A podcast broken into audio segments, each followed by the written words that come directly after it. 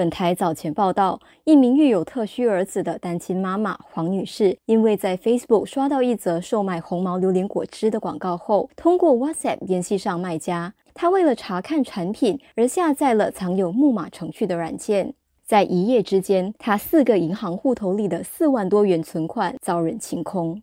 黄女士指出，新闻出街后，新展银行的工作人员在本月九日联系她，表示银行愿意出于善意做出补偿。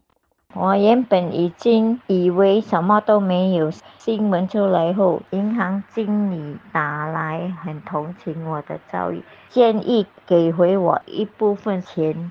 我听到这里真的很感动。所以接受他们的好意，钱有一部分是我妈妈的棺材本。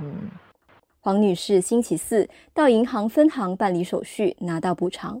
她指出，经过这件事后，她决定不再网购或使用网络银行服务。她也在考虑是否要将部分银行存款锁在户头里，避免积蓄再被骗徒转走。新展银行发言人受询时表示，当客户落入骗局时，银行有专门的资源来快速采取行动，并提供协助。银行也会评估并根据个别受害人的情况提供补偿。除了经济援助外，银行也同辅导中心合作，为可能需要心理辅导的受害者提供支持。城市频道记者陆佳丽报道。